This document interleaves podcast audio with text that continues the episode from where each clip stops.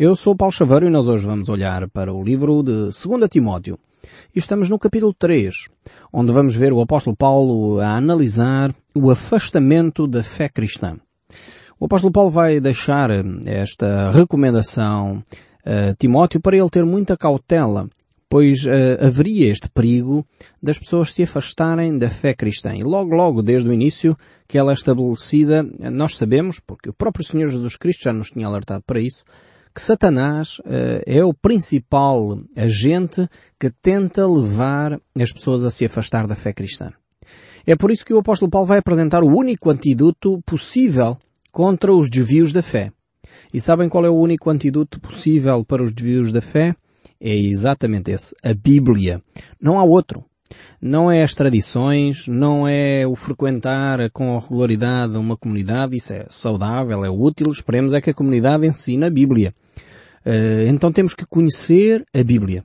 E infelizmente verifico que há muitas comunidades cristãs que não usam a Bíblia. Eh, fica a Bíblia esquecida. Quase têm aversão eh, ao estudar da Bíblia. Eu lembro-me de logo no início do nosso programa, um senhor ter telefonado para nós a dizer exatamente isso, que não concordava que o programa O Som do Livro fosse para o ar, porque isto de ensinar a Bíblia às pessoas só traz é confusão.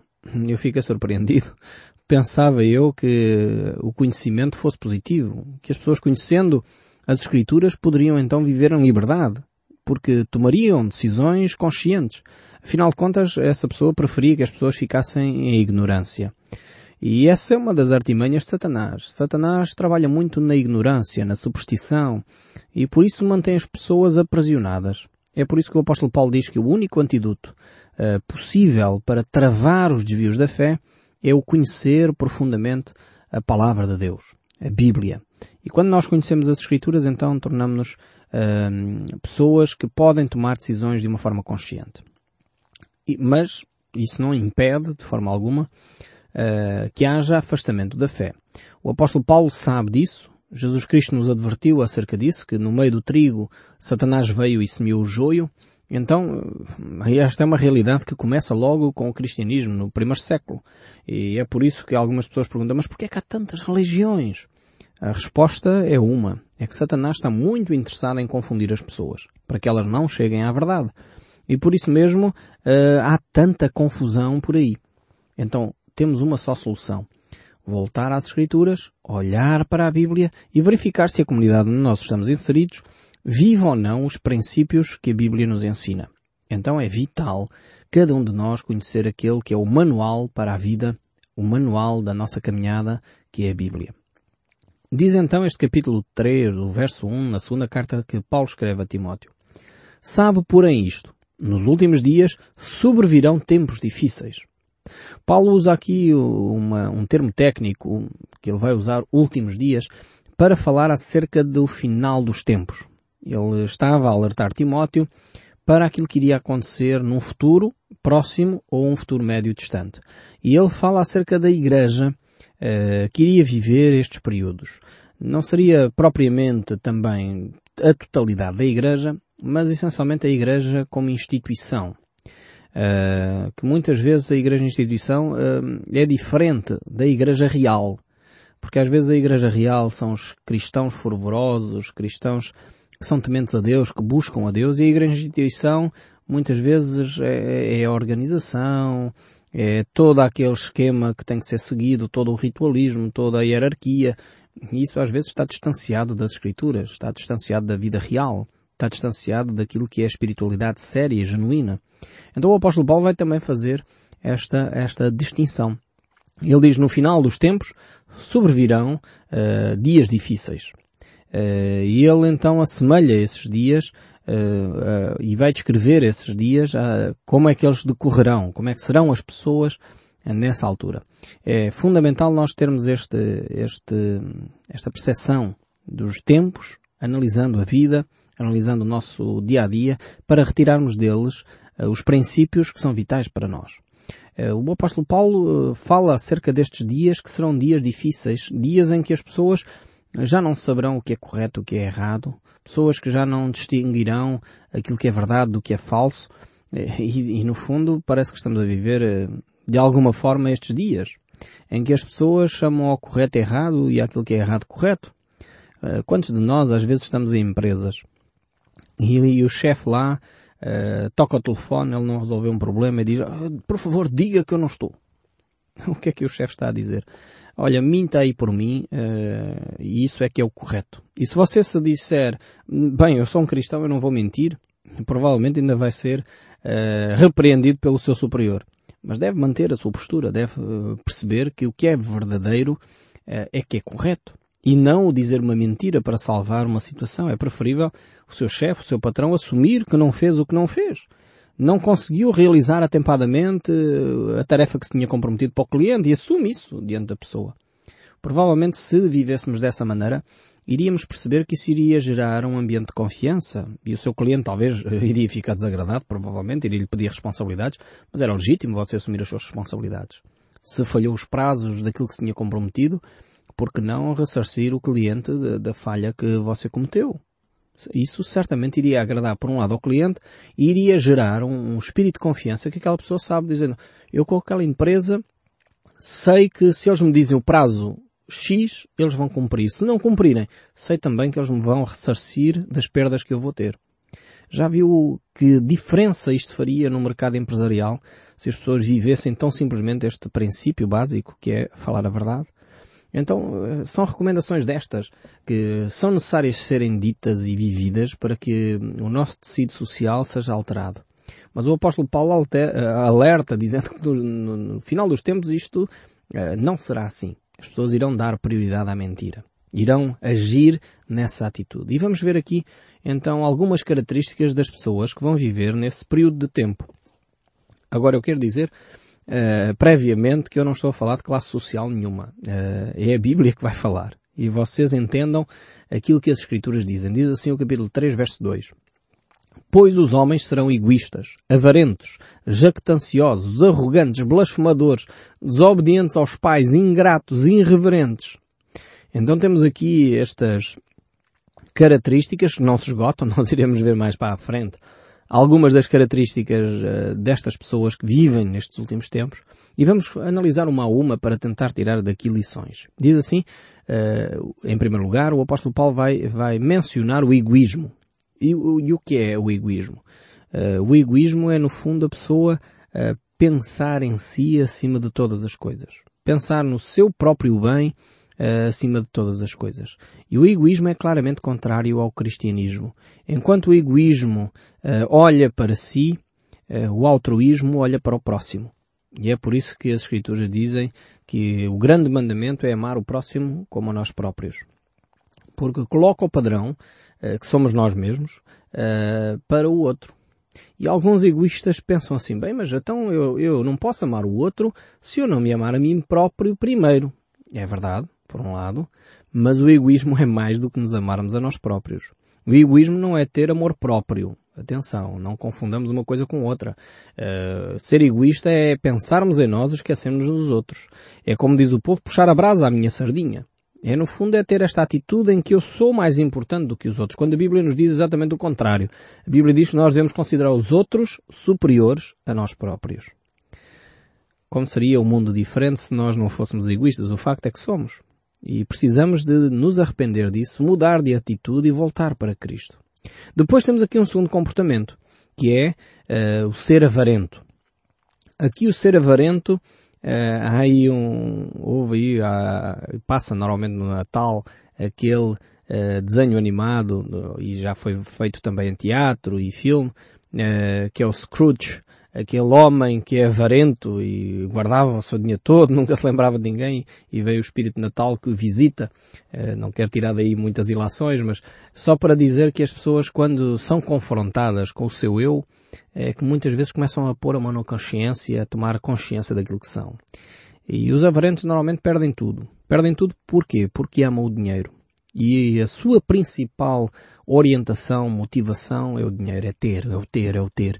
E o amor ao dinheiro não é sinónimo da pessoa ser rica. Eu conheço muitas pessoas pobres que são avarentas, que são pessoas que amam profundamente o dinheiro, querem ter mais e mais e mais e nunca estão satisfeitos com o que têm. Então nós temos, de facto, uh, pessoas que vivem nesta perspectiva. E infelizmente nós temos tido hoje uh, este desafio, esta vivência de ser avarentos, já passou inclusive até para a religião.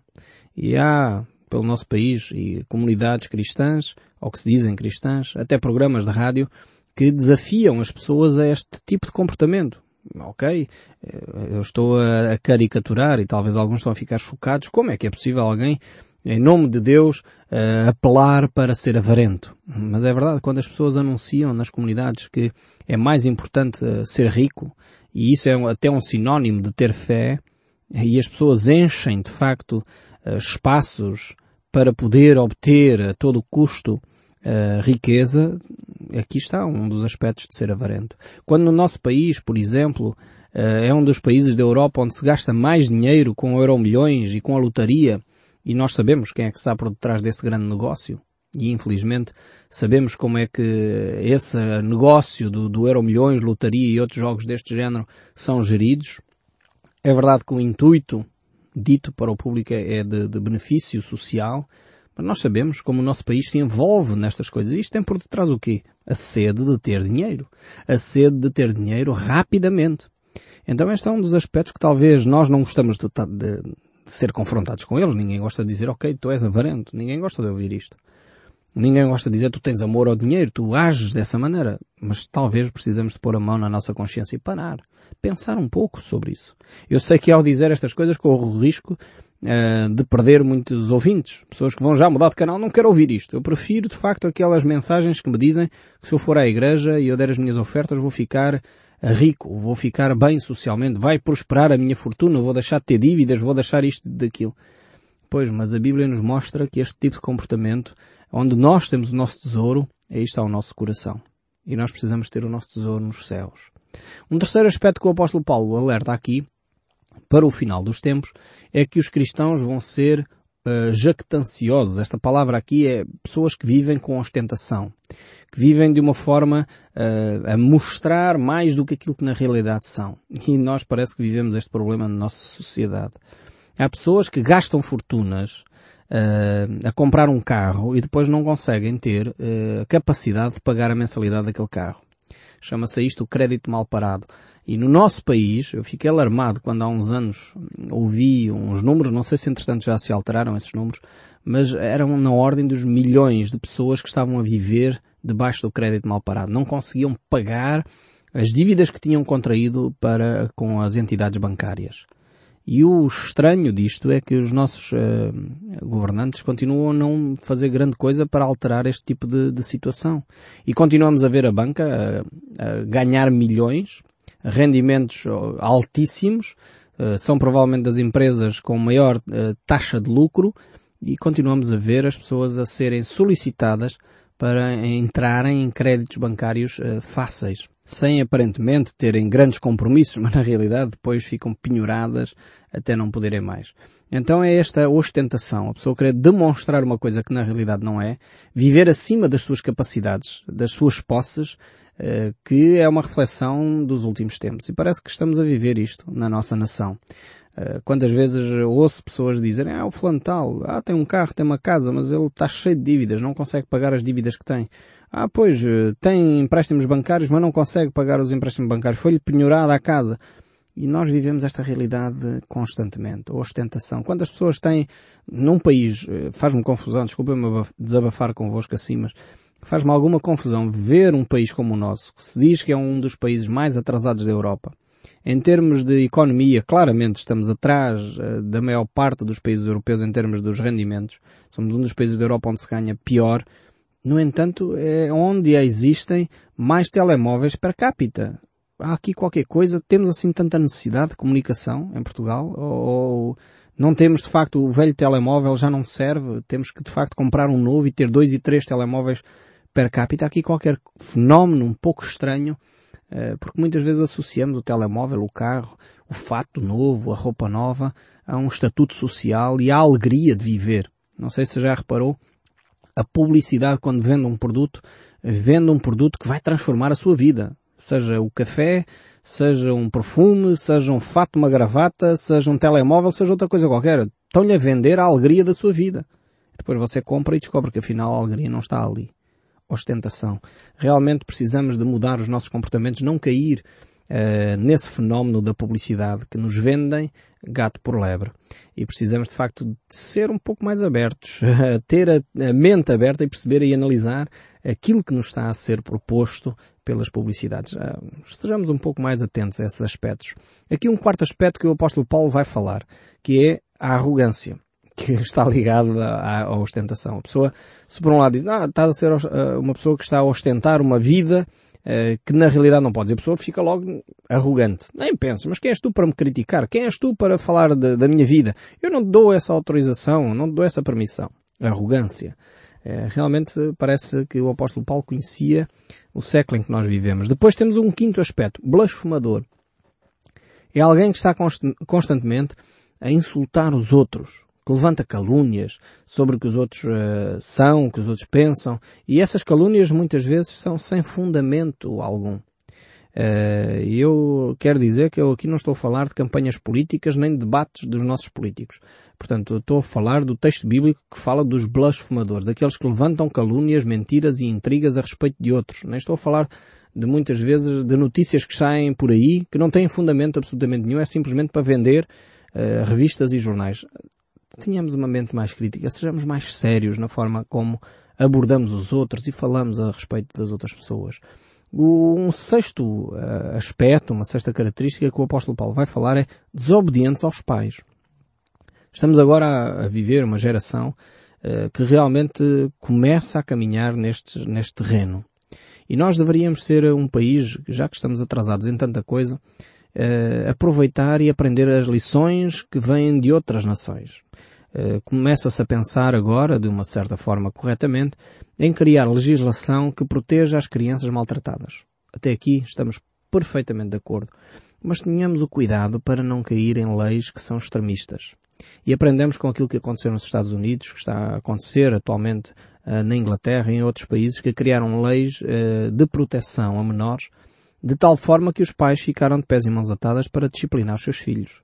E dessa forma os filhos podem ameaçar, e já tem acontecido nesses países, Estados Unidos, Canadá, Inglaterra e outros, em que os filhos, porque o pai quer disciplinar o seu filho, ameaçam o pai com uh, pena de prisão. E quando o filho uh, declara à polícia que o pai fez isto e aquilo e aquilo outro, vai mesmo preso, mesmo quando o pai não fez. Então aprendamos nós com os erros dos outros, criamos sem dúvida leis de proteção aos nossos menores, que infelizmente muitas vezes são maltratados e isso deveria uma, uma praga que deveria terminar. Os nossos filhos não podem ser maltratados da forma como muitas vezes nós vemos, mas ao mesmo tempo criamos mecanismos que ajudem os pais a educar os filhos de uma forma uh, adequada e corrigi-los de uma forma adequada. Não podem ser, os pais não podem espancar os filhos, mas os filhos também não podem bater nos pais. E isto infelizmente acontece.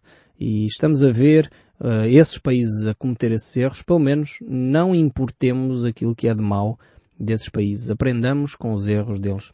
Alguém disse-me um dia que o sábio é aquele que aprende com os erros do outro. O inteligente é aquele que aprende com os seus próprios erros. E os burros é aqueles que nunca aprendem, nem com os erros dos outros, nem com os seus próprios. Que cada um de nós possa pelo menos ser um pouquinho inteligente, ou, ou melhor ainda, Sejamos sábios aprendamos com os erros dos outros. Depois um sétimo aspecto aqui é uh, ingratos. Alguém que uh, recebe, recebe, recebe e nunca está disposto a agradecer. Acha que aquilo é até o seu direito e por isso ainda exige mais. Ingratidão é algo terrível. Nenhum de nós gosta de lidar com pessoas que são ingratas. E às vezes nós caímos nesse erro para com Deus. Deus dá-nos tantas coisas e não somos capazes de agradecer a Deus. Deus, obrigado pela vida, obrigado pela saúde, obrigado pelos bens que me dás, pela família que tu me concedestes. Como seria diferente se nós tivéssemos um coração grato para com Deus e para com o próximo. Depois temos um oitavo aspecto, irreverentes. Alguém que vai para além daquilo que é normal, continua sempre uma atitude uh, de exagero em relação à vida. Depois, nono, desafeiçoados. Aqui é esta ideia do desafeiçoados, uh, portanto, tem a ver com não ter amor próprio, nem ao próximo, nem uh, àqueles que o rodeiam, que são os familiares mais diretos. Então este tipo de característica começa a desaparecer. Os laços familiares desaparecem, as relações humanas desaparecem e o mais importante é o amor ao dinheiro, é a carreira, é outras coisas quaisquer, desafeiçoados. Depois uma décima característica aqui é implacáveis.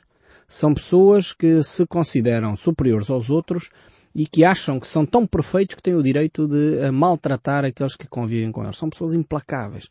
Não admitem falhas à sua volta. Depois temos caluniadores, pessoas sem domínio próprio, pessoas cruéis, inimigos do bem, e depois eh, no verso 4 ele prossegue, eh, traidores, atrevidos, enfatuados, mais amigos dos prazeres que amigos de Deus. Poderíamos continuar aqui a mencionar um por um destes aspectos, destas características, eh, aqui salientando só a questão do domínio próprio, pessoas que não sabem controlar. Dizem o que lhes apetece, dizem o que lhes vem à cabeça, muitas vezes não tomando consciência do que estão a dizer, magoando tudo e todos à sua volta. Pessoas que fazem o, que bem lhes apetece. E hoje estamos a viver este aspecto onde o bem-estar pessoal está acima de qualquer outro valor. E eu acho que posso caluniar e espezinhar toda a gente desde que isso para mim seja um prazer. É um certo hedonismo que as pessoas vão desenvolvendo à sua volta. E depois aqui mais amigos dos prazeres do que de Deus. É interessante ver que nesta geração, é provavelmente a geração humana, esta geração que nós vivemos, é, que tem gasto mais dinheiro em entretenimento. Provavelmente nunca houve tanto entretenimento à nossa volta. Indústrias eh, ligadas ao entretenimento que gastam milhões. No entanto, nunca vimos na sociedade humana tanta depressão, tanta recurso a fármacos, a psicólogos, a psiquiatras como hoje. Há aqui qualquer coisa que é muito estranho. Sabem porquê? Porque as pessoas se afastaram daquilo que é a essência do prazer, que é a pessoa de Deus. E por isso são amigos dos prazeres, mas realmente não, não são satisfeitos porque esses prazeres são momentâneos e não preenchem o vazio do seu coração. E depois, no verso 5, ele diz, tendo forma de piedade, negando-lhe, no entanto, o poder, foge também destes. Então o grande desafio que o apóstolo Paulo deixa é para que ele realmente abandone este tipo de comportamentos. E dessa forma ele possa viver então de uma novidade de vida. Foge destas situações. As pessoas podem ter uma, uma parecem piedosas, parecem eh, pessoas eh, espirituais, mas na realidade eles negam o poder da palavra porque não deixam o seu caráter ser transformado. É necessário que nós aprendamos o que é que é a essência do Evangelho. A essência do Evangelho é um caráter segundo a imagem de Deus, que Deus quer produzir em nós. Então vivamos intensamente estas verdades bíblicas e deixemos que o som do livro continue a falar connosco, mesmo depois de desligar o seu rádio. Que Deus o abençoe ricamente e até ao próximo programa.